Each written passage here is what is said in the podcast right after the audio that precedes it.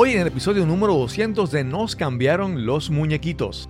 La autoestima no se pierde de un día a otro y no se gana de un día a otro. Cuando tú ves una persona que pierde su autoestima, no es que hoy tiene autoestima y mañana no, es que cada día se cuida un poco menos. Luego después de seis meses está sin autoestima. Y para ganarlo es lo mismo, ¿no? Cada día me escribo un poco qué son mis logros.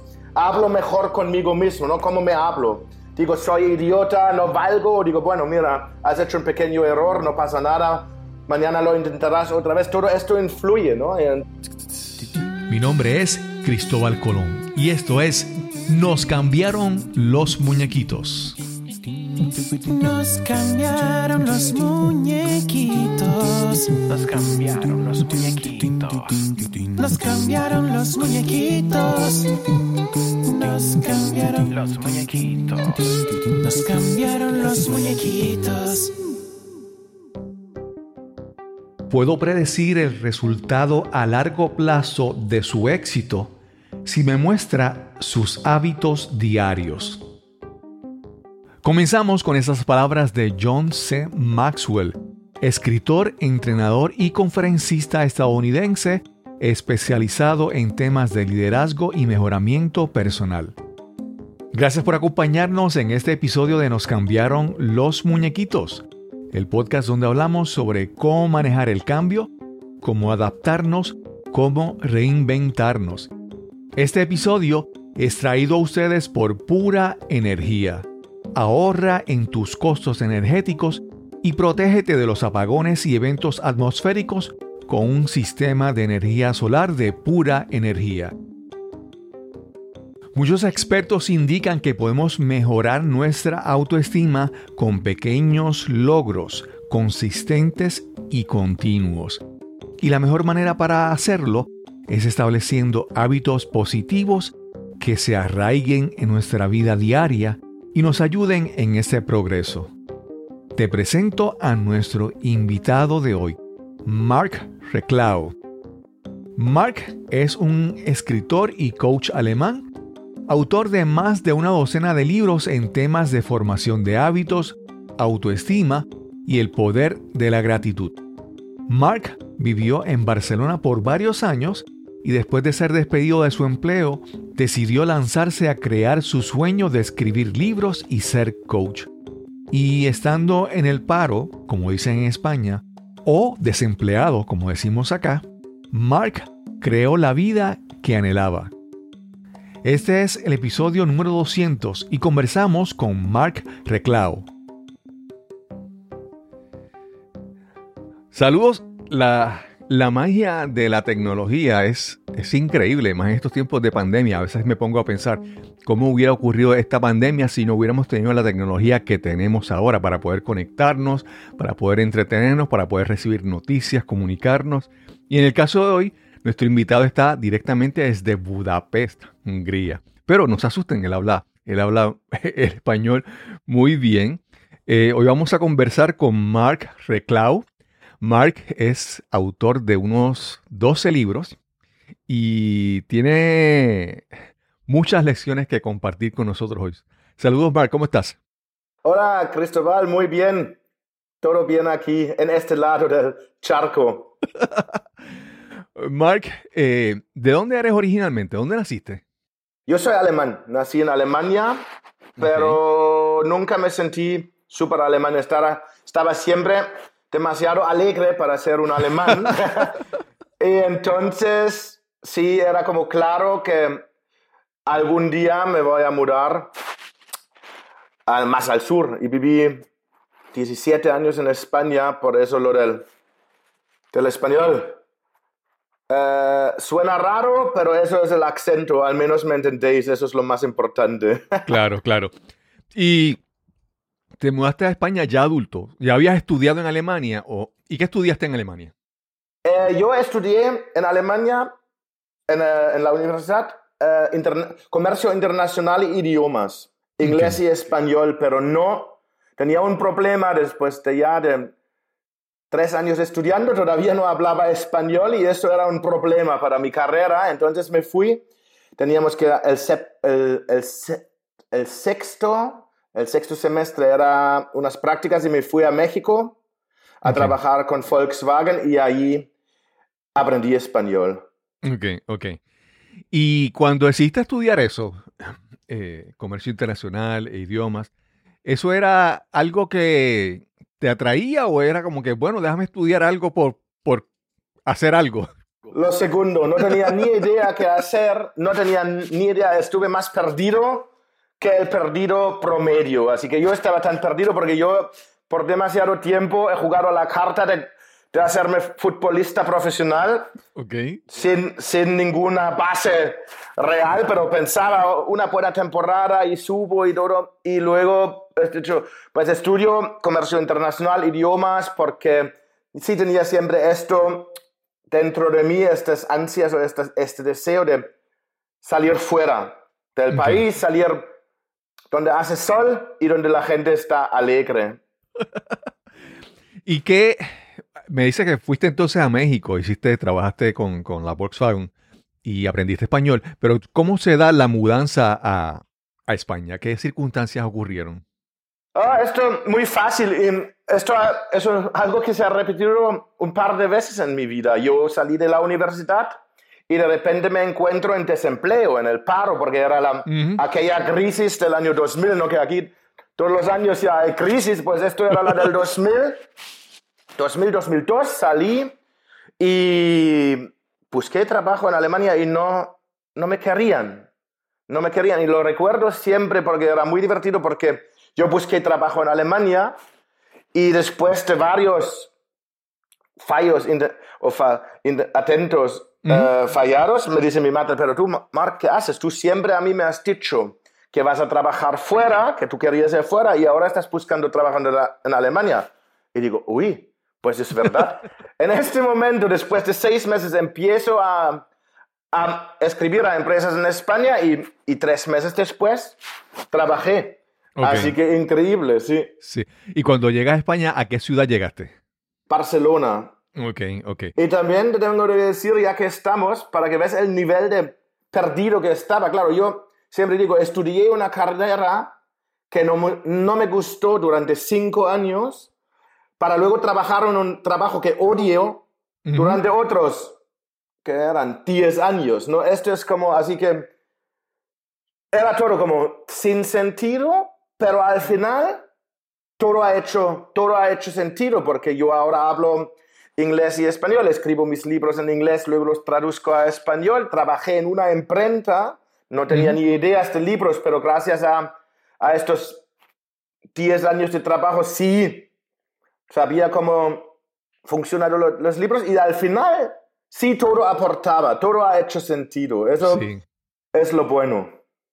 Te quería, te quería, ya que mencionaste eso y casi lo explicaste ahí, pero quiero, quiero tocar ese tema. Y es que a veces pasa que a mí me pasó, por ejemplo, yo estudié ingeniería de computadoras porque a los 16 a- años alguien fue a orientarnos a la escuela y cuando presentaron los salarios de ingeniero, yo dije, yo quiero eso, solamente por el dinero. Pero hay mucha gente que, es- que está estudiando y se siente así perdido y no saben que lo están haciendo bien. eh, pero mi opinión, mi percepción es que a la larga, todo lo que tú aprendes en la vida, aunque no te guste, te va a servir de alguna u otra manera. Toda experiencia, buena o mala, te va a servir. Y como mencionabas, al principio uno dice, ay, pero es que, mira, pero si empezaste a estudiar, por lo menos termínalo. Y eso es algo que tienes ya como un, un asset, un recurso para ti. Bueno o malo, eso va a formar tu personalidad y te da más probabilidades. ¿Cómo tú lo ves? Lo veo igual, pero yo te digo, si hubiera sabido, porque al final no necesitaba nada excepto los, excepto los idiomas de mi universidad. Entonces, claro, yo siempre quiero, quería hacer la manera americana, ¿no? Meterme en una Mm. empresa y trabajar, ser el que mejor, mejor trabaja, no el que más trabaja, el que mejor trabaja y subir así. Pero yo también, yo estudié por mi madre, porque mi madre ha dicho, hombre, me ha dicho lo mismo, al menos tendrás algo y probablemente ha tenido razón. Entonces, mal no estás también a los jóvenes. Yo creo, y eso no, es- no me lo he inventado yo, lo dice Chuck Ma, o yo creo que de, eh, eh, Vaynerchuk también lo ha dicho, si hasta 30 años, 35 años, prueba, no pasa nada, puedes fracasar varias veces Claro. y quiero dar siempre esta esperanza. Mira, yo, la primera vez que encontré, encontré mi propósito y mi gran sentido, yo tenía 40 años y estuve en paro Wow. primero. Otra vez, ¿no? Que a veces, claro, a mí me ha tenido siempre la vida que forzar. Yo salgo y mi gran cambio, mi gran cambio a escritor pasa cuando me, me echan de mi trabajo, que era mi único trabajo que tenía en la imprenta del 2003 al 2013 y fuera.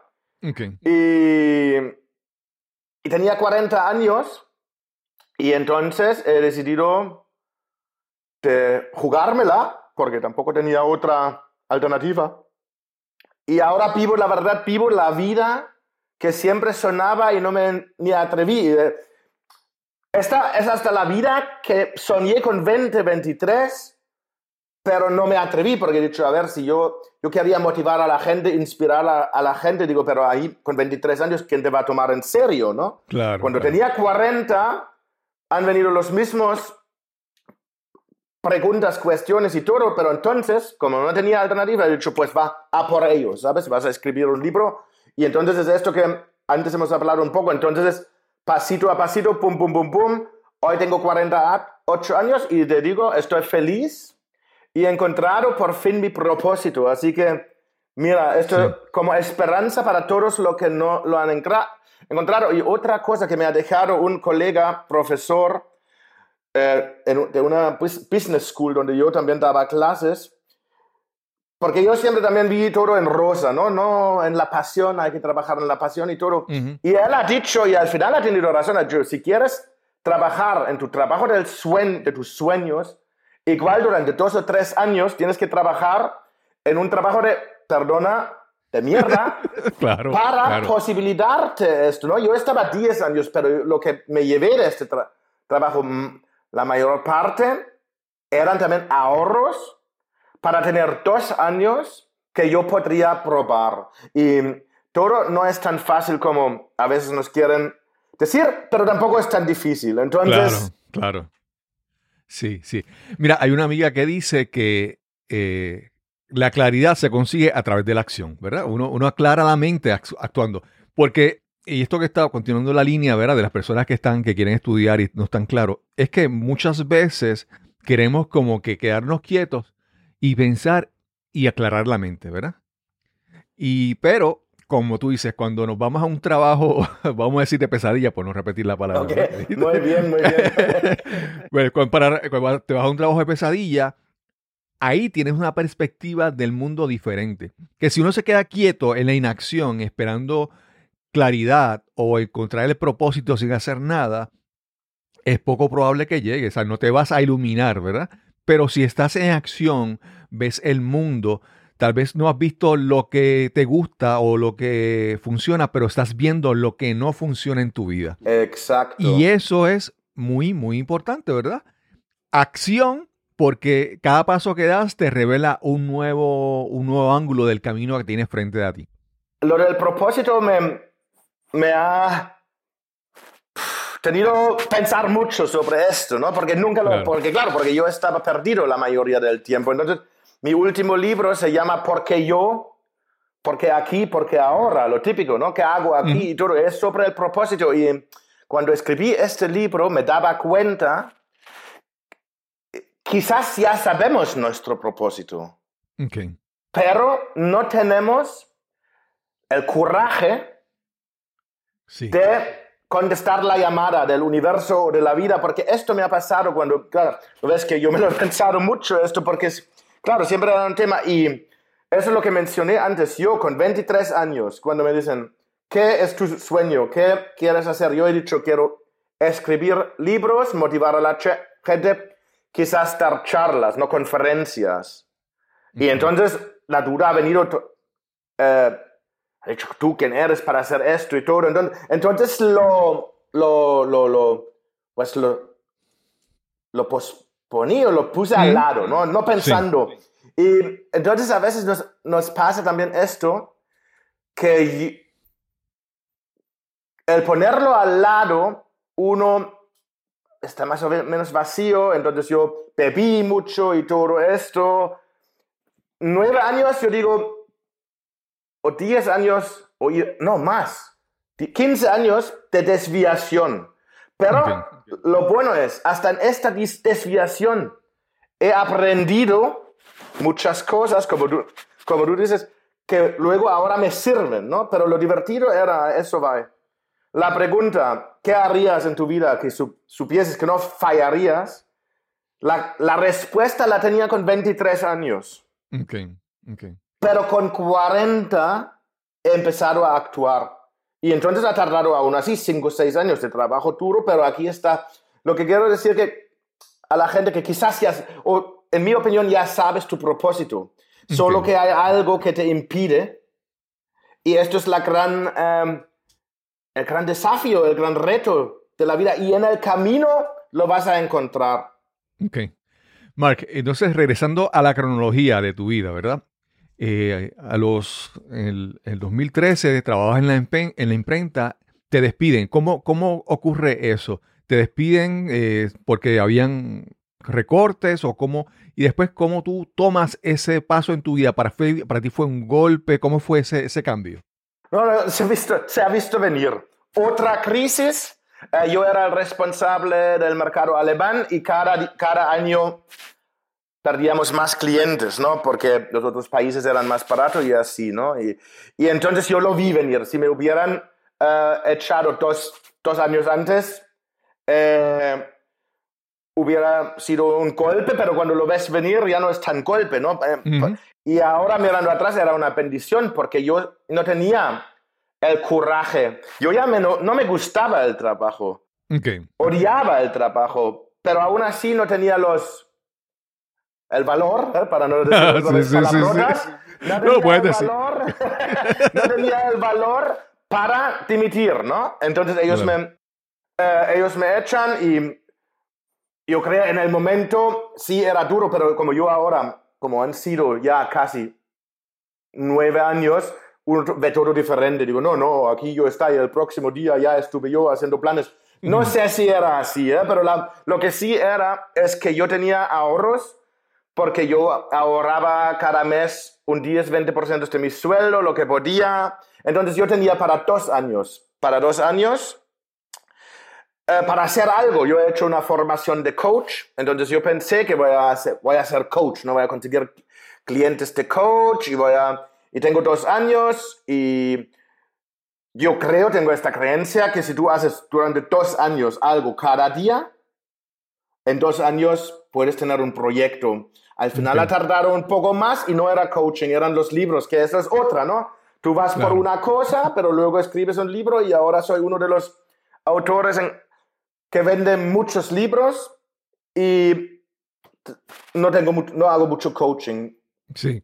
La vida te pone, tú lo aceptas y haces lo mejor que puedes. Y esto era la cronología. Esto era el segundo cambio, o, cambio otra vez forzado por por un evento externo que no está mejor es cuando nosotros tomamos las decisiones. Y yo de esto he aprendido porque en mi vida, en los últimos 20 años, siempre cuando he dejado una decisión de hacerla, cuando tú sabes que la tienes que tomar, pero la pospones, los pospones, pospones, si las pospones demasiado tiempo, la vida, puedes llamar universo 10, lo que quieres, sí, sí, sí toma esta decisión para ti. Entonces puede ser un, un accidente, una enfermedad o que te echan y todo. Y entonces yo ahora prefiero hacer estas decisiones, aunque dan miedo y son incómodos, pero más miedo y más incómodo lo, lo otro, ¿no? Si viene por un evento. Mark, hay veces, esta, esta, es mi forma de pensar, ¿verdad? Y te pongo este punto a ver cómo tú piensas sobre eso. Y es que hay muchas veces que nosotros no tenemos claridad de pensamiento, no tenemos claro el propósito. Pero hay cosas que podemos ir haciendo eh, aun cuando no tenemos claro qué vamos a hacer, ¿verdad? Eh, hay veces que tú puedes estar en un trabajo, ¿verdad? Como mencionaste, y, y no sabes qué hacer. Pero a veces uno dice, bueno, pues yo puedo leer libros, eh, cultivar mi mente, o puedo, yo siempre digo, mira, aprender destrezas de public speaking, de hablar en público, destrezas que siempre, que siempre me van a servir donde quiera que yo esté. para que cuando llegue el momento de yo tomar la decisión, pues ya tengo unas herramientas adicionales. En tu tiempo, cuando estabas trabajando en la imprenta y todo en tu vida, ¿estabas haciendo eso? ¿Estabas leyendo libros? ¿Estabas investigando? ¿Qué estabas haciendo con tu vida? Totalmente. Me has recordado totalmente. Yo hasta el 2006, 2007, yo iba cada, cada día en tren al trabajo una hora. Hasta el 2007, del 2003 al 2007, leí la prensa deportivo en el tren. Y así me ha ido, ¿no? Entonces, a partir del 2010 2007 he empezado a leer libros. Ok. Cada, ima- ¿te ima- imaginas cuántas li- cuántos libros cuando vas? ¿Sabes? Ok. Era increíble, era fantástico, porque otra vez, porque mi mente estaba como dormido durante muchos años, no hubo retos, el, el trabajo ya iba como automáticamente, y ahí también empieza esto, porque el próximo, la próxima cosa te viene de aquí, una inquietud, porque cada vez me he mejorado más, ¿no? Me he aprendido más, más, estuve más productivo y todo. Entonces ya viene más ganas de hacer algo para mi mente. Entonces me busqué una formación coaching. Primero yo tenía un coach porque no estaba contento y los siete, ocho sesiones hemos sacado tantas cosas y era tan impresionante que he dicho, uy, yo quiero estudiar esto. Para mí. ¿Eh? Si puedo tener clientes, muy bien. Y esto era otro paso. La formación de coaching era como una preparación, ¿no? Porque yo he dicho a mí en mi empresa, en 10 años no me han dado formación. Ahora yo me voy a formar y seré yo el que puede dar formaciones, ¿no? Y así Ok. era, y era fantástico. Y otra vez lo, era otro puzzle, otra Ujú. pieza Sí. en el camino porque aprendí tanto, porque yo, por ejemplo, la, teo- la teoría la tenía dominada de la autoayuda, ¿sabes? Yo leo autoayuda desde que tengo 16 años, yo siempre pienso, soy el más listo, sé todo, bum, bum, bum, pero tú vas por mis libros del año 1989 y está todo subrayado, como estudiado, pero cuando pone, apunta tus objetivos, blanco, no ha hecho nada, apunta tus valores, blanco. Y entonces en el coaching aprendí lo importante de lo que tú has dicho en el inicio, tomar acción. Sin acción no pasa nada. Entonces, y esto era como la, la gran explosión, decimos así, ¿no? Porque entonces, con la, con la teoría que tenía, que nunca he aplicado, y luego aplicarla, esto era una clave de todo, de lo que ha pasado después. Y mi primer libro, 30 días, va de esto, va de... Yo eh, vi que la gente exitosa hace lo mismo, más o menos, ¿no? Igual tienen objetivos, saben sus valores, se levantan temprano y todo esto. Entonces, en el coaching también vi que hay ejercicios que si tú los haces, funcionan. Pero nadie los hace. Pero si alguien los hace, funcionan. Y yo- esto era um, la idea de mi libro. Entonces, en, en 30 días no hay nada nuevo, pero es un libro que la, la introducción del capítulo siempre es muy corto y te pone, y dice, ahora te apuntas esto, ahora haces esto. Así los errores que yo he hecho como lector para que no, para que pueda motivar a los Ujú. que leen mi libro a la acción y para que, porque entonces ah, pasa el cambio, ¿no? Y antes cuando hemos hablado, te lo he dicho, este, este libro cuando lo escribí yo, yo vivía esto, pero todavía no he visto grandes éxitos porque estuve en paro cuando lo escribí. Claro. Pero claro. hoy, hoy en día puedo decir, es la base de todo y yo de verdad, yo hago casi todos los hábitos sobre que escribo, no todos a la vez porque es imposible, pero siempre hago como unos Claro. 5, 6, 7, luego una vez recaes otra vez y miras otra vez más la televisión, que la gente exitosa tampoco la ve mucho y cosas así, pero es como una base para decir, mira, te garantizo, si te pones y te buscas los mejores ejercicios para ti y los haces, en un año, dos años, tu vida puede ser mucho más cerca a la que siempre deseabas que está ahora. Ok. Mark, siempre dicen, o muchas personas recomiendan, que si tú quieres escribir, lo primero que tienes que hacer es leer mucho, ¿verdad? O sea, un buen, un buen escritor lee mucho. Y ya tú, en tu, en tu caso, me, me explicas que ya tenías, ya empezaste con ese hábito de la lectura. Y, y cuando muchas personas dicen, ah, yo quiero escribir un libro, pero no tengo la disciplina o no tengo el hábito de escribir. Y entonces yo veo en tu caso que tú eh, tomaste el hábito de alguna manera, porque no solamente escribiste un libro, escrito 12 libros, ¿verdad? Que de repente tomaste un hábito y lo creaste que se incorporó en tu vida de manera tal que ya está, ¿verdad? O sea, 12 libros. No fue que escribiste un libro un día y fue un sacrificio que no lo vuelves a repetir, no, es que lo has vuelto a repetir. Háblanos entonces de ese primer libro, 30 eh, días, cambia tus hábitos, cambia tu vida. Eh, ¿Cómo se da y, y cómo ese libro sale y empieza a cambiar tu futuro? Sí, ese es, me gusta el tema, claro, porque este es el libro que ha cambiado todo, ¿no? Es muy divertido porque, claro, eh, yo estuve en paro, entonces tenía mis ahorros y tenía dinero del Estado entrando, ¿no? He dicho, pues, yo quería escribir un libro, he dicho, pues ahora es el mejor momento, ¿no? Mientras no hay el estrés de salir y buscar clientes y que sale, el dinero sale más que entra, pues lo escribo ahora, ¿no? Entonces yo, mm, claro, lo mismo como tú aprendes desarrollo personal, yo seguía gente que escriben y todo y te desmontas todos los mitos que hay. Porque hay muchos mitos, muchos mitos con la escritura. Algunos uh, promocionados por la tele, ¿sabes? En la tele siempre ves el escritor solo en su cabaña con un vaso de whisky y una, un cigarro y escribe aquí y no funciona y tira. Y esto en la realidad, la que yo conozco, no es verdad una de las primeras cosas que he aprendido es que el libro, tú tienes que saber ya antes de empezar sobre qué va a estar, qué capítulos.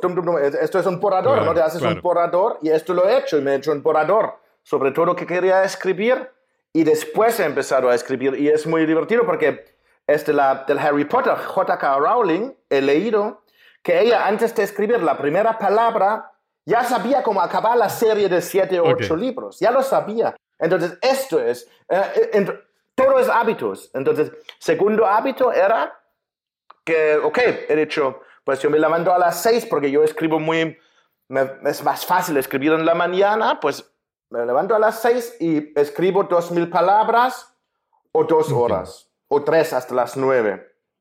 Esto también incluyó eh, investigación, ¿no? A veces solo he escrito una hora y luego he hecho dos horas de investigación. Y también es esto, no he escrito un libro, yo he escrito dos mil palabras cada día y después de un mes tenía un libro, ¿no? Es, es esto, entonces es muy interesante. Y otro tema es esto, la duda, ¿no?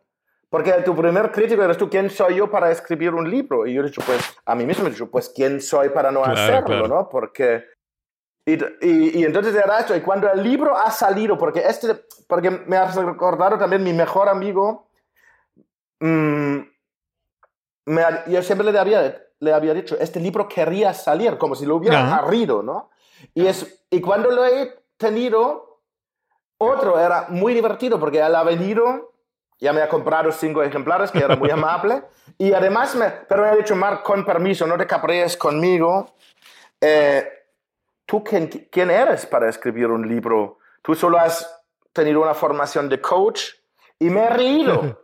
me he reído, he dicho tranquilo. Porque esta, antes que tú me hiciste esta pregunta, yo ya me lo he hecho 50 mil veces y la he contestado cada vez con quién soy para no hacerlo. Y, y, no es un libro sobre coaching, es, es el libro sobre mi experiencia de los últimos 20 años y, y mi propuesta que tengo, ¿no? Y entonces ahí empezó, y como siempre, también mucha gente piensa que tú escribes un libro, lo subes en Amazon y en un mes ya eres rico. Nada más lejos de la realidad. Este libro no se vendió durante medio año, que ya era durillo, y ya he dicho, ¿sabes? El típico he dicho, pues ya está. Yo quería ganar dinero con mi libro. Normalmente tampoco es normal que ganas dinero con el libro, ganas dinero con el coaching, con las conferencias, con todo lo que demás, pero yo quería ganar dinero con mi libro. Entonces, en la última oportunidad he hecho una más y si esta no funciona, pues me busco más clientes de coaching. Y he entrado en un newsletter inglés. El libro estaba en inglés y eh, se disparó. Tenía 40 mil descargas en Amazon en dos días. Y en aquellos tiempos, aunque eran gratis, contaban como ventas. Eso significa que subí en todas las listas de bestseller arriba, el número uno, número dos, con Tim Ferriss y todos estos.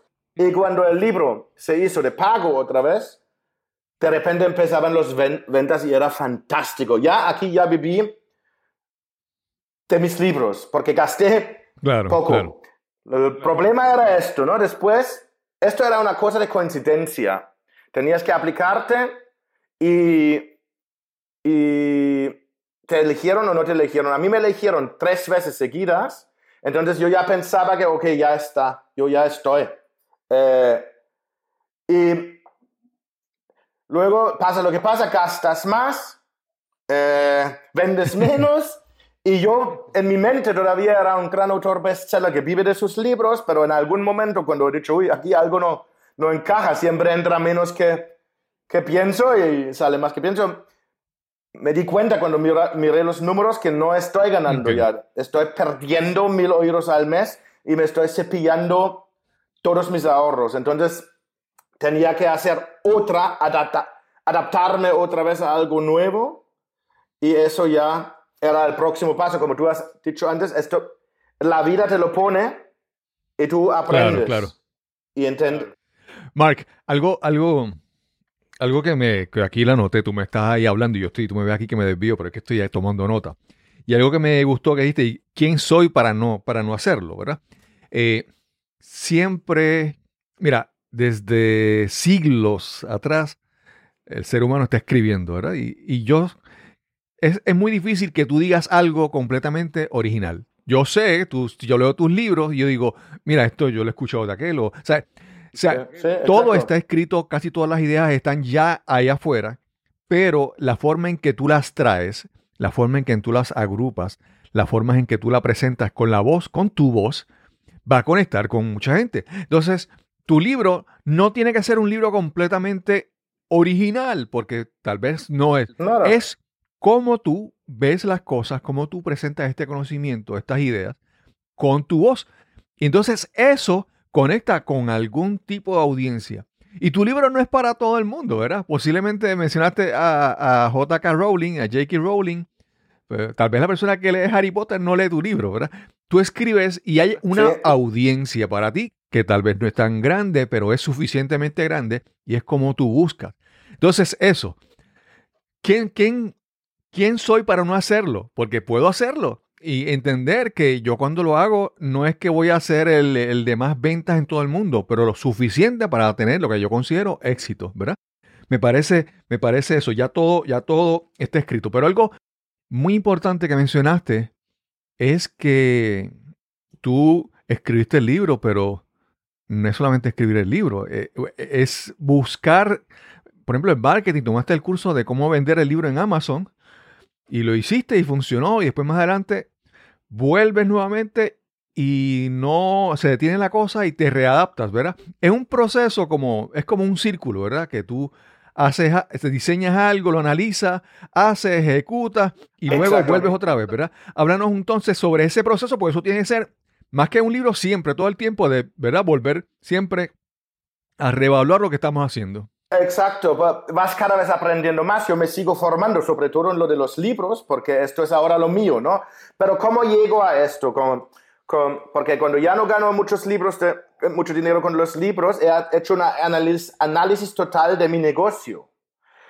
Con, el, con la fórmula del 80-20, he dicho, ¿de dónde vienen 80% de mis ingresos? Y venían de los libros.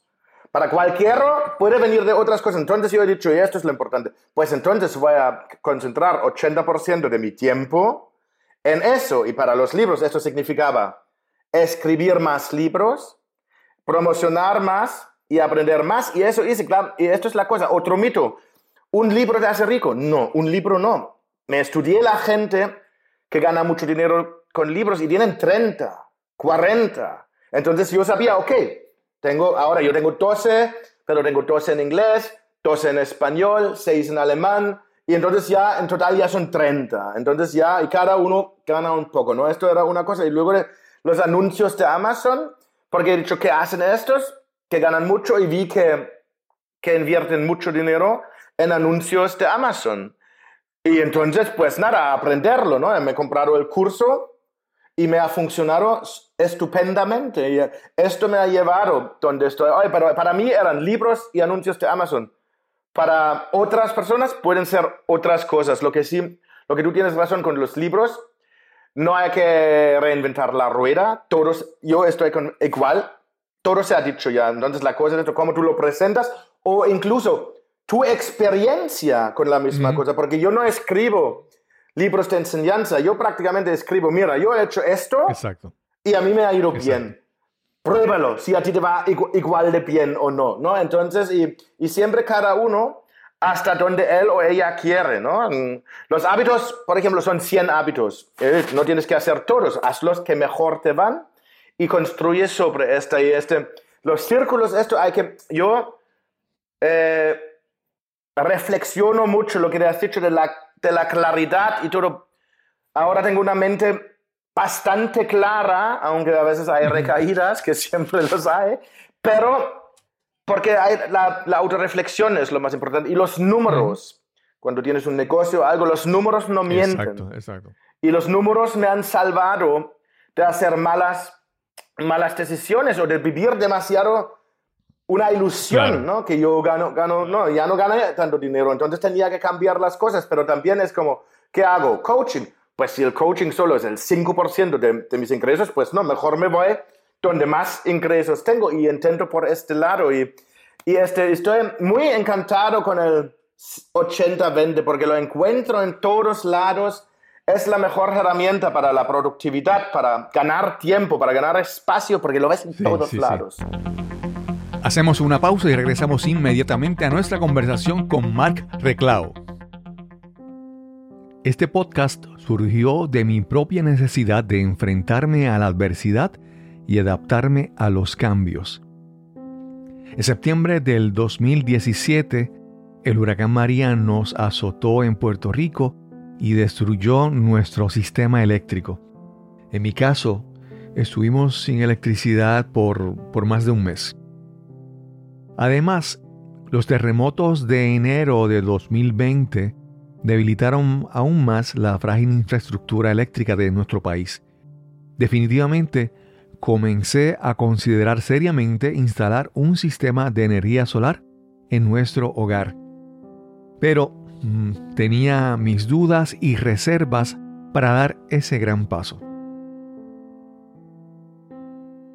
Todo el proceso se hizo más fácil cuando conocí a Pura Energía.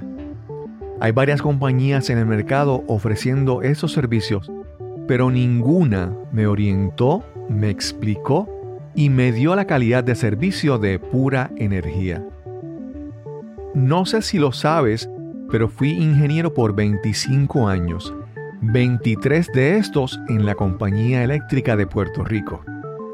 Para mí, dar el cambio a energía solar requería más que un vendedor con un libreto memorizado. Todo el personal de pura energía, desde el vendedor hasta el equipo que instaló el sistema, conocen lo que hacen y me han orientado y ayudado más allá de lo requerido.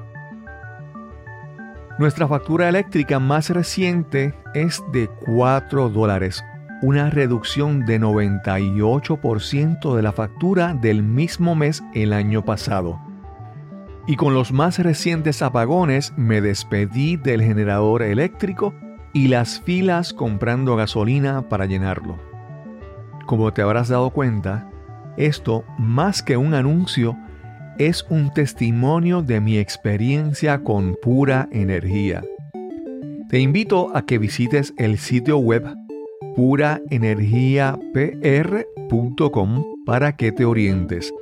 También puedes llamar al 787-646-9654. Te repito, 787-646-9654. Recuerda mencionar que escuchaste el testimonio de Cristóbal Colón en Nos cambiaron los muñequitos. Y ya estamos de vuelta a nuestra conversación con Mark Reclao.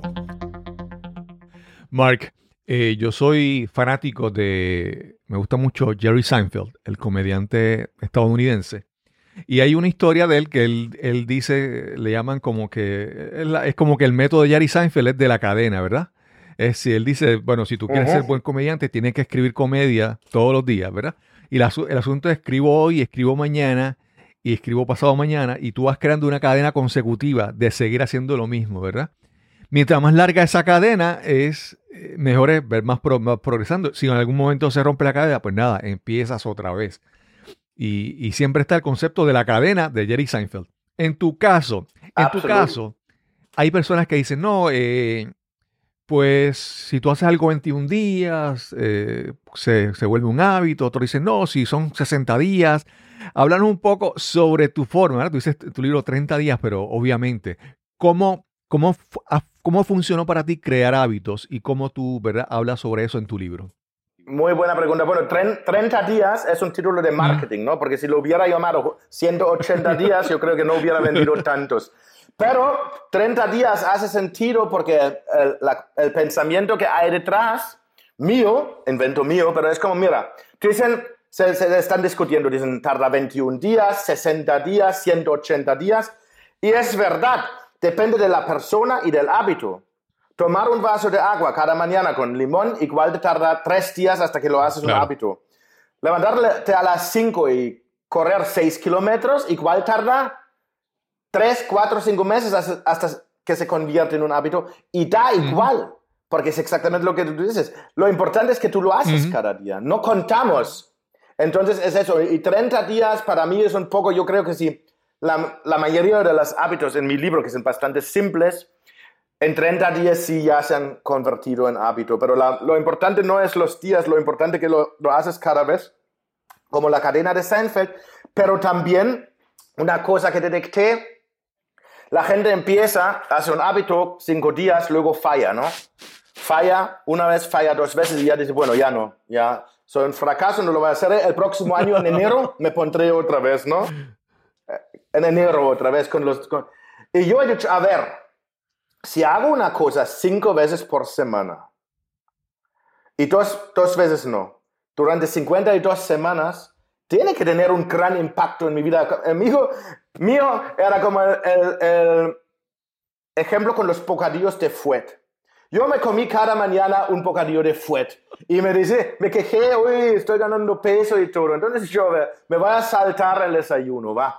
Claro, no me lo salto siempre, pero si yo como por año 300 bocadillos de fuet menos, tiene que haber alguna, ¿sabes? Tiene que haber un efecto, porque si no, no sería Claro. lógico, ¿no? Y así es con todo. Si yo, yo ahora logro caminar cada día 10, 11 mil, 12 mil pasos sin falta, pero sé que si algún día no tengo ganas, no pasaría nada. La cosa con la cadena es que te haces un poco adicto también, porque ya después de un tiempo ya no quieres que se rompe porque se ve bonito, Claro, ¿sabes? claro. Se ve bonito.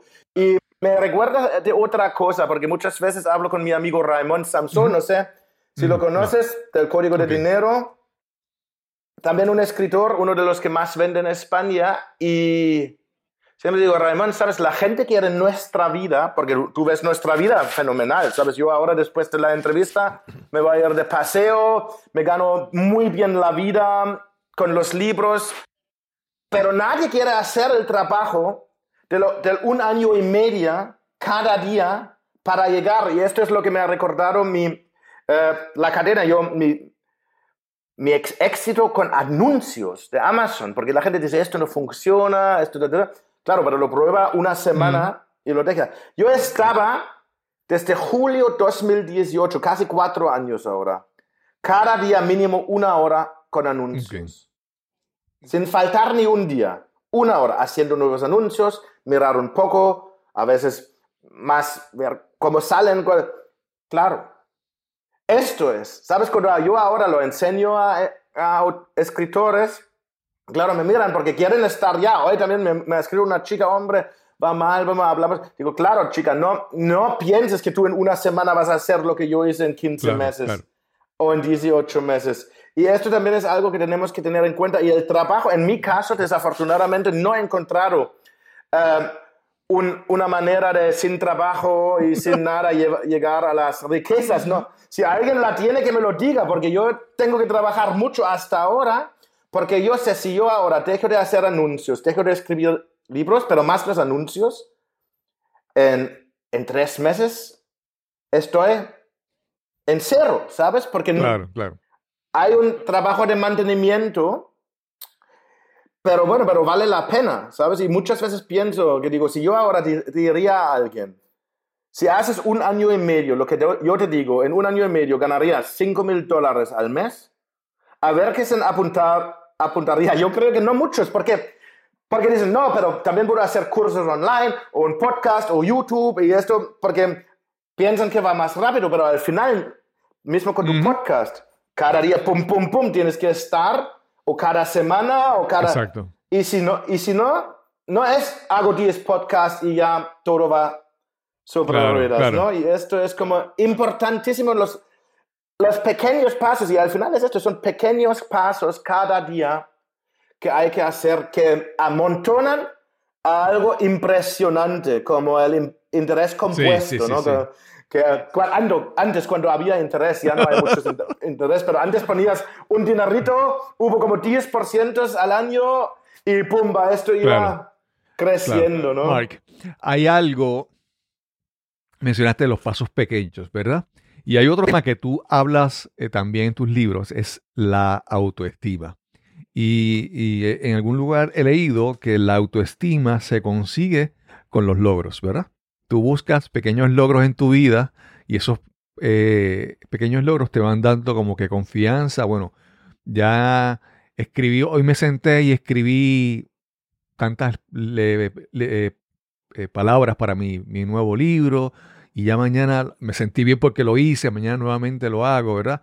Háblanos un poco sobre eso desde el punto de vista, obviamente, de los hábitos y la, y la meta que es tener una mejor autoestima que nos va a ayudar a seguir en todo este proceso.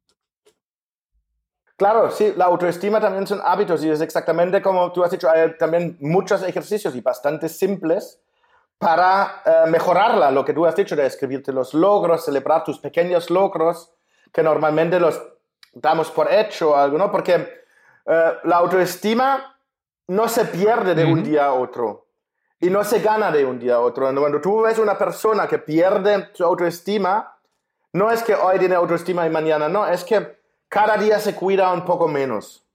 Cada día se, se cuida un poco menos y luego después de seis meses está sin autoestima. Y para ganarlo es lo mismo, ¿no? Cada día me escribo un poco qué son mis logros.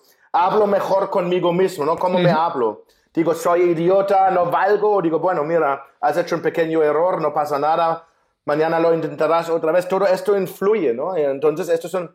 Y la autoestima es súper importante. ¿Sabes? Yo, es muy divertido. Yo, con mis libros, me guían. Porque yo empecé con los hábitos. Los hábitos son muy importantes. Pero sin autoestima, igual no logras lo que quieres. Porque si no tenemos autoestima, a veces nos decimos a nosotros mismos que no merecemos lo bueno en la vida y entonces no hacemos lo que tenemos que hacer. Ent- Entonces hay que trabajar también la autoestima. Entonces los hábitos me han llevado a la productividad y la productividad a la felicidad porque la gente más feliz es más productiva y luego cuando le- me, me metí en el tema de la autoestima y la verdad es que hay estudios que dicen "Ah, abuso de drogas y todo esto, malas elecciones, vienen de, de la mala autoestima y la gente que tiene buena autoestima pues toma mejores elecciones eh, en el sitio de trabajo, en, el- en la pareja y todo. Entonces, fenomenal. ¿Cómo podemos hacer esto? A ayudar a la gente con la autoestima. Y es muy divertido. Mi libro Quiérete lo escribí, de verdad. Esto otra vez sobre escribir. Siempre lo escribes para una persona, ¿no? Pa- Puede ser una ima- persona imaginaria. So, mi libro 30 días me, da, da cuenta, me di cuenta un año después, lo escribí para mí. Lo escribí para mí con 18 años, Ok. ¿sabes? Un tío que se leía todo, pero nunca pus- puso las cosas Ok. en práctica. Entonces, esto era un libro para... Y el libro de la autoestima lo escribí porque tengo muchas amigas españolas con ahora 40, 45 años y vi que hubo que estaba tocada de autoestima muchas veces por algo que su madre les ha dicho hace 30 años, ¿no? Entonces esto era como uno de la idea, a ver, vas a, tú vas a condicionar tu vida a algo que alguien te ha dicho hace 35 años, lo mismo para mí. Mi padre me ha dicho muchas feas, cosas feas, entonces yo tenía dos elecciones. ¿Le puedo creer y quedarme fatal o puedo cuestionarle y decir, hombre, a ver, tampoco tienes siempre razón, probablemente aquí también se equivoca, ¿no? Entonces, trabajando la autoestima, súper importante porque es la base de todo. Y como he dicho antes, porque con, con mala autoestima las cosas no funcionan tan bien. Ah, ahora sé qué quería decir. Y lo escribí para mujeres españoles, decimos, ok. ¿no? Pero al- ahora me escriben hombres de Arabia, eh, hombres de Sudamérica que pensamos que son los machotes, ¿no? Que, que sobra la, la autoestima y me dicen, pues me ha ayudado muy bien y todo. Y esto me, me alegro porque esto es un bonus Claro. para mí. Y yo, por un lado, tampoco me extraña porque yo me traté mi autoestima en este libro también. Me, me recordé de mis yo tenía baja autoestima también. ¿Y cuando qué haces con baja autoestima? Le das al alcohol, le das a las drogas, ¿no? Y todo esto. Por eso lo más sano y lo mejor es trabajarte la autoestima poco a poco, como tú has dicho, y poco a poco haciéndole tu mejor amigo, porque esto es otra, ¿no? Siempre, yo digo, cuando tú, cuando haces un error, ¿cómo te hablas, no? Ah, soy tonto, ah, no valgo, ya lo sabía. Pero digo, ¿y a tu amigo, a tu mejor amigo, si haría el mismo error? ¿Cómo le hablarías? Hombre, no pasa nada, tú sigues siendo un crack. La otra vez. Entonces, digo, en- entonces por- tenemos que hablar así a nosotros mismos también, ¿sabes? Un poco de justicia, ¿no? Entonces, hay muchas cosas y es un tema de verdad muy bien y la- es otro multiplicador. Mark, Eh, la autoestima. Mark, me Sí. viene ahora una pregunta, se me ocurrió Mark, ahora, ¿verdad? Y te quiero me hacer la pregunta. ahora, ¿verdad? Y te Eh, quiero hacer la pregunta. ¿Es las personas, cuando ganan autoestima, es una autoestima general que abarca toda su vida?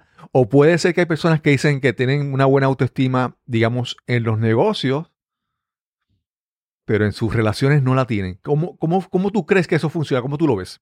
Esto hay, pero entonces la autoestima yo creo es general, pero la cosa es, ah, una persona así podría probablemente decir, no tengo autoestima.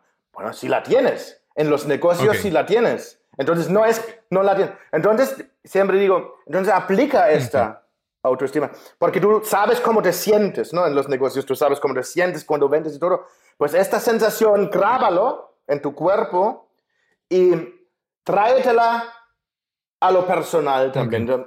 Es todo en, en territos, ¿no? Pero si lo tienes en una cosa, ya está muy bien. Y pasa, de verdad, pasa mucho cuando la gente dice, yo no tengo autoconfianza, ¿cómo la gano? Siempre esto viene de la PNL, dices, pues, ¿dónde tienes autoconfianza? ¿Cuándo te sientes bien, no? Y, por ejemplo, una mujer ha dicho, pues, cuando me preparo mi hijo para el cole, ahí sí sé que hago todo bien, que soy la mujer madre y todo esto. Digo, pues, esto, esta sensación lo coges y lo llevas a todo. Y no es fácil, es un trabajo como Claro. todo, pero es una, un inicio, ¿sabes? Y Mark, hay una, una última pregunta que quiero presentarte, y es la parte de que obviamente todo es relativo, ¿verdad? Eh, por ejemplo, eh, digamos, tú ahora escribir otro nuevo libro, eh, no es tan complicado, pero una persona que nunca ha escrito, ¿verdad? Escribir un libro. O sea, lo que te quiero decir es que la lucha es independientemente de cada persona. Tú, tú nunca, o sea, las personas te ven, pero no saben lo que tú has tenido que superar para alcanzar tal vez algo que no, no parece ser tan grande, ¿verdad?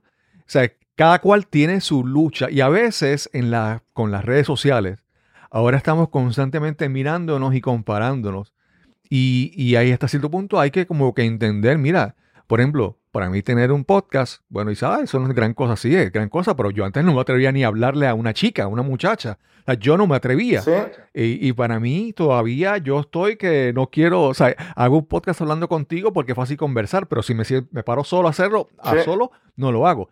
Entonces, la lucha es individual, el progreso es individual y hay que ser como un poco como compasivos con uno mismo y no compararse tanto. ¿Cómo lo ves? Totalmente de acuerdo. Además es esto con... es, eh, para escribir un libro, por ejemplo, es que sí, la lucha siempre es tuya. La primera pregunta es, ¿cómo, ¿quién soy yo para escribir un libro? ¿O no soy suficiente buen um, eh, escritor? Entonces yo tengo escrito libros sobre este tema donde desmantelo todo esto porque no tienes que ser un genio. Yo soy un alemán que escribo como escribo. Luego hay una profesión que se llama editor, ellos están para pulir tu libro, no tienes que preocuparte. Y luego, ¿sabes? Es así, es, todo es no tan difícil como pensamos y no estamos solo en la carrera y la cosa es esto, empieza, lo importante es empezar. Mira, por eso siempre tengo esto, esta es mi, mi marca favorita casi. Just do it, simplemente hazlo. Me encanta tanto porque la verdad es así he logrado. Simplemente he hecho las cosas. No he cuestionado mucho porque se hace, funciona, no funciona, si no funciona aprendo. Otra cosa, la lucha siempre está interna, por eso hay que ser muy amable consigo mismo. No, a ver, lo mejor es no escuchar a la gente, porque a mí, ah, imagínate que cuando yo he dicho que voy a escribir un libro, la gente pensaba que me he vuelto completamente loco. ¿Pero qué dice este tío? Que se busque un trabajo, pero ¿quién piensa ahora? Es un iluminado. Pero también tengo que decir, la mayoría de la gente que ha dicho así ahora está fuera de mi vida, ¿eh? porque también es importante, sabemos el círculo en que lo movemos y yo solo permito gente que me apoyan, ¿sabes? A ver, tienen, pueden ser críticos, ¿eh? porque necesitamos también a alguien que nos, que nos dice, pero no continuamente o o destruyendo nuestros sueños, ¿sabes? Eso no. Gente honesta y, ya está. Y, es esto, siempre te vas a... Cuando tú haces algo diferente que el resto, siempre puedes encontrar algo de ahí y ahí necesitas fuerza. Por eso también la autoestima tiene que estar ya bien, porque si no les escuchas y no haces nada, y yo estoy muy contento que no, escucha, no escuché nada, porque estuve tan confiado, tan convencido de mí y sabía esto que sabemos todos. El primero que tiene que creer en ti eres tú. Ya está. Si tú crees en ti, ya está ganado. Si no crees en ti, no, nada. Si uno no cree en sí, aunque si todos los demás creen en ti, no lo vas a hacer. Pero si tú crees en ti y nadie cree en ti, tú lo vas a hacer. Claro, claro. Sí, hay, hay un hay un pensamiento de, creo que es de Henry Ford, que tú lo mencionas en tu libro, ¿verdad? Que si tú dices, eh, si tú crees que, puedes hacerlo, pues estás correcto. Si piensas que no puedes hacerlo, también estás en lo correcto. Totalmente, no se puede decir mejor, ¿eh? No se puede decir mejor. Mark, te, había dicho que la pregunta anterior era la última, pero se, me siguen ocurriendo otras preguntas. Y es que me, pues me, viene a la mente un pensamiento de, creo que es de Jim Rohn, y creo que decía así, que decía que la disciplina es el puente entre las metas y los logros, ¿verdad? Entonces, eh, eh, pero siempre la palabra disciplina, la gente lo ve como, como malo, es como disciplina, como que este maestro que te va a disciplinar, o entras a la milicia y te van a dar, enseñar disciplina, y es como que malo, ¿verdad? Entonces, eh, pero sí, de, como lo estamos viendo, la disciplina y los hábitos es básicamente lo mismo, es como yo, ¿verdad? Y, y verlo, verlo desde el punto de vista de hábitos es como que verlo un poco más fácil de digerir, ¿cómo lo ves? Ah, totalmente de acuerdo, porque esto para mí siempre era como una cosa, porque primero soy el alemán menos disciplinado del mundo, seguro, ¿eh? Entonces ya lo tenía mal, pero la cosa es que yo tenía siempre una confusión, porque en mi libro, 30 días, también todavía escribo que la autodisciplina y que es como un músculo y esto y lo otro, pero luego seguí al señor, al Tal Ben Shahar, que escribe sobre la felicidad, era un profe en Harvard, y él dice lo que parece ser disciplina, muchas veces no es disciplina. Son hábitos, son rutinas, muchas veces, porque nosotros pensamos, mira, Ronaldo, cuando era el futbolista, no cristiano, este sí tiene disciplina, ¿eh? pero el otro, el brasileño, pensábamos también, uy, qué disciplinado es este hombre, no, uy, uy, uy, pero él paraba de jugar al fútbol y se ha puesto como una bola. Entonces, claro, eh, esto si tendría disciplina, seguiría flaquito. Pero él tenía rituales, buenos hábitos y cuando con deportistas a veces se ve, cuando dejan, cuando salen de esto, pues entonces se ponen como unas bolas, ¿no? Entonces sí, eh, son los hábitos y Tal Ben Shahar dice eso, entonces le escribí porque, digo, te entiendo bien, es así, porque yo lo veo igual y él dice, sí, sí, él lo, ve así, la disciplina mm, casi no existe, es, los hábitos son lo importante, ¿no? Entonces y eso es porque si yo hago cada día, entonces estamos en lo mismo, son hábitos y rituales. Y si algo necesitas, algo de empuje necesitas, porque para empezar el hábito necesitas algo, algo de empuje, ¿no? Pero con los hábitos es mucho más fácil, porque a partir del día 5 o 8 ya se automatiza. Y para mí era algo fantástico. Yo he decidido aquí caminar mis 12 mil, 15 mil pasos. Y en invierno salí a las 9 de la noche porque todavía no tenía mis 10 mil Ujú. pasos. Y luego salí y miraba la temperatura. 10, 10 grados wow. menos, bajo cero. Y entonces me puse muy feliz y dije, mira, esto es, esto es el hábito. Cuando ya no es salgo o no salgo, salgo de todos modos, da igual si llueve, si nieve, si hay menos, porque esto antes todos hubieran eh, sido excusas para no Exacto. hacerlo. Entonces, en los primeros 5, 10 días tienes que estar un poco más fuerte porque vendrán estas excusas, bueno, hoy no hace buen día, bueno, tal, tal, tal.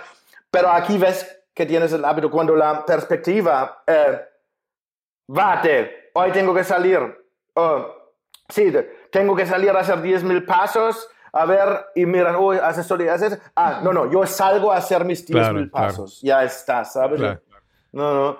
Y, y entonces la- la- los hábitos son más fácil para... Por eso yo como alemán no disciplinado puedo tener éxitos. Y tenía un amigo de la universidad que me ha visitado y él me ha visto y solo estaba así con su cabeza. He dicho, no, no me lo puedo creer. No me lo puedo creer. De hecho, el tío más indisciplinado de la universidad. Y ahí yo tenía como mis cosas, mi plan, ¿sabes? El plan Claro, también claro. ayuda. Tú tienes un plan y le sigues. Cuando lo tienes apuntado es mucho más fácil porque entonces ves cada paso, Claro. ¿no? Entonces, esto también es Claro, un claro. hábito. Mark, las personas que quieren con- conocer un poco más sobre ti, quieren ver dónde están tus libros, dónde te pueden conseguir y si hay algún proyecto que estés eh, proyectando, eh, promocionando, lanzando en estos días. Pues yo, como me llama Mark Reklau, un nombre tan raro, solo hay uno en el mundo. Bueno, hay otro con la K, pero yo Mark con C, Reklau Ok. con K, hay solo uno, así que cuando ponen mi nombre en Google salgo en todos lados, no me puedo esconder.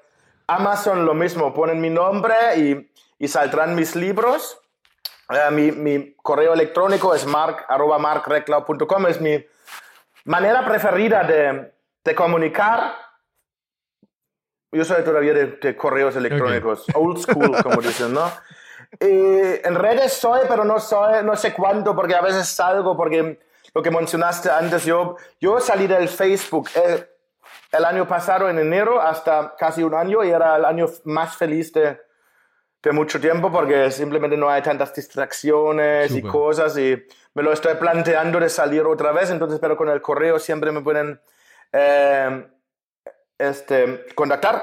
Libro estoy escribiendo uno sobre minimalismo, pero un- una cosa que ahora estoy haciendo y que también viene con algunas de las preguntas que has, estás- has hecho. pero Yo he hecho un curso con una startup, Palio, que se llama Escri- Ganando Dinero es- Escribiendo. Es como un curso, cuesta 30 euros, creo, de momento es todo lo que sé sobre la autopublicación, puesto en forma- formato vídeo, lo han hecho súper bien con director y todo. Entonces eso es número uno y aquí desmantelo todos los mitos y de verdad está pensado para empoderar a cada uno, lo mismo que hemos dicho hoy, si tú, tú puedes escribir Claro. un libro. Luego el lector decidirá si es bueno o malo, pero tú te lo puedes escribir, lo puedes poner en Amazon y puedes hasta conseguir visibilidad y entonces sean los lectores que te eh, que eligen. Y luego a- por encima de este curso he hecho un curso de an- anuncios de Amazon, porque los anuncios de Amazon a mí me han multiplicado mi- mis ganancias por 20 y mis números de ventas. Y siempre eh, promocioné el curso del Mark Dawson, que es un inglés que, del que aprendí yo, pero los españoles decían, hombre, va a ver, ¿hay algún español o qué pasa aquí? Entonces, al final, con otro escritor, Alba, Álvaro Parra, Parra, me motivé, he dicho, ok, porque solo yo no hago estas Claro, cosas claro, como tú claro. con el podcast, pero con una, para, con una persona juntos y he dicho, pues vamos a hacerlo, voy a dar todos mis conocimientos para que por fin haya un curso de anuncios de Amazon para gente que, de alguien que sí vende muchos libros, porque cursos de gente que no venden libros enseñando Claro, cómo, claro. cómo vender muchos libros, hay muchos, entonces ahora también hay uno de mí y no, todo también hecho como para de verdad enseñar a la gente que fácil es y si lo ha hecho podido, si lo ha podido hacer un alemán que habla así cualquier aquí no hay excusas para nadie sabes ya, ya Claro, está claro. No, y, y algo que tú mencionaste al principio y lo quiero enfatizar, ¿verdad? Y es que tú diste, bueno, yo escribo el libro en inglés y después lo escribo en español y no sé si los traduces en, pero yo he visto muchas personas que, que escriben el libro y una de las cosas que hacen es que no se limitan al idioma en que lo escribieron. Si no, si no tienen cómo traducirlo, buscan un traductor. Y he visto personas que lo escriben Sí. en tres, cuatro idiomas y eso, eh, ¿verdad? Es como que multiplica las posibilidades de tú llegar a, a otro mercado. Totalmente, totalmente. Increíble. Totalmente. Sí, sí, para mí era fantástico. Este, ahora estoy los, he encontrado también traductores para italiano y francés, porque son unos mercados, sobre todo en. Amazon, son bastante virgen, porque no hay mucha competencia, entonces pueden dar muchas alegrías. Hoy he visto que ahora abren Suecia y Polonia, y entonces yo, claro, yo, eh, los alemán, español, inglés, lo hago yo, todo lo, todo lo que puedo vender en Amazon hago yo, pero por ejemplo japonés y todo esto, ahí me, se acercaron editoriales y los he dado a los editoriales y de verdad es que claro, todo, de todos lados. Claro, al final, claro. ¿sabes? Esto es lo bueno, Sí, ¿sabes? sí, Sí, súper, sí. súper.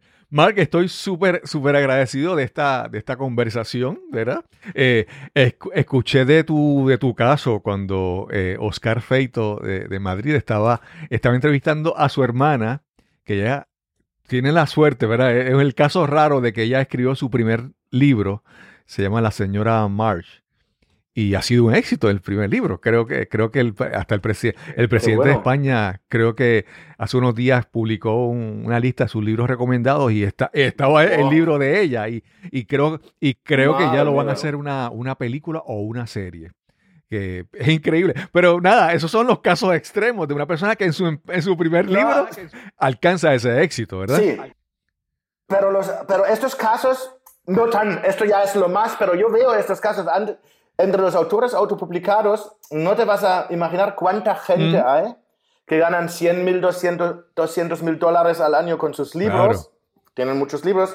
Hay una señora que ahora ya va a los 10 Wow, millones. wow. Son las. Si alguien sabe es- escribir historias eróticas, estos tiran muy bien. La, la autoayuda no tira tan bien, pero bueno, pero. No, no, es un milagro. Amazon, Amazon ha democratizado la escritura y todo el mundo puede echar la suerte. Luego, claro, fichas un editor que te lo corrige el libro, que te pone bien y todo, y es, pero es como fantástico. A mí me ha dado todo. Y no quiero ni saber dónde estaría sin Amazon y sin los anuncios de Amazon, pero seguro que no hoy hablando contigo. Tendría problemas mayores probablemente. Claro. Sí, sí, sí. Hoy estaba en, en otro trabajo de pesadilla, como dices tú. Mark, muchas gracias. Agradezco enormemente la oportunidad de conversar contigo, de, de- de conocerte, descubrir tus libros. Ya, ya tengo dos en mi Kindle, los bajé y los estoy leyendo, así que esperamos aprender de ti muchas cosas. Un placer, Cristóbal, y con este nombre era claro que te voy a decir, sí, Cristóbal Colón. Ahora llamo a mi madre y le digo, hoy he hablado con Cristóbal Colón y dirá, uy, uy, uy, ahora el nene, ahora el niño ya se ha vuelto loco completamente. ¿Cómo, cómo le dicen, cómo le llaman a Cristóbal Colón en alemán? Christopher, Christopher Ok, Columbus. ok, bastante, bastante Christopher parecido. Columbus. Gracias, Mark. Gracias. Un Sí. abrazo. Gracias a ti. Gracias una vez más a Mark Reclau por esta interesante conversación que tuvimos para este episodio. En las notas del episodio te incluiré el enlace a la página de los libros de Mark Reclau en amazon.com.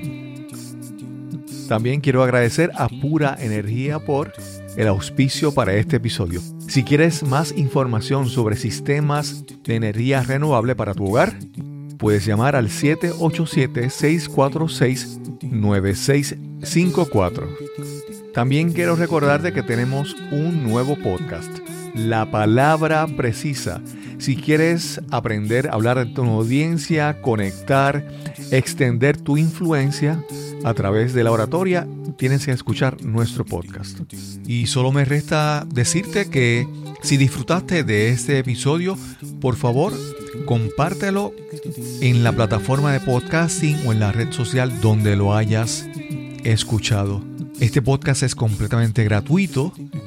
El precio es que lo compartas y riegues la voz con tus amigos y seres queridos. Y sin más que añadir, nos encontraremos entonces en el próximo episodio de Nos cambiaron los muñequitos. Hasta la próxima.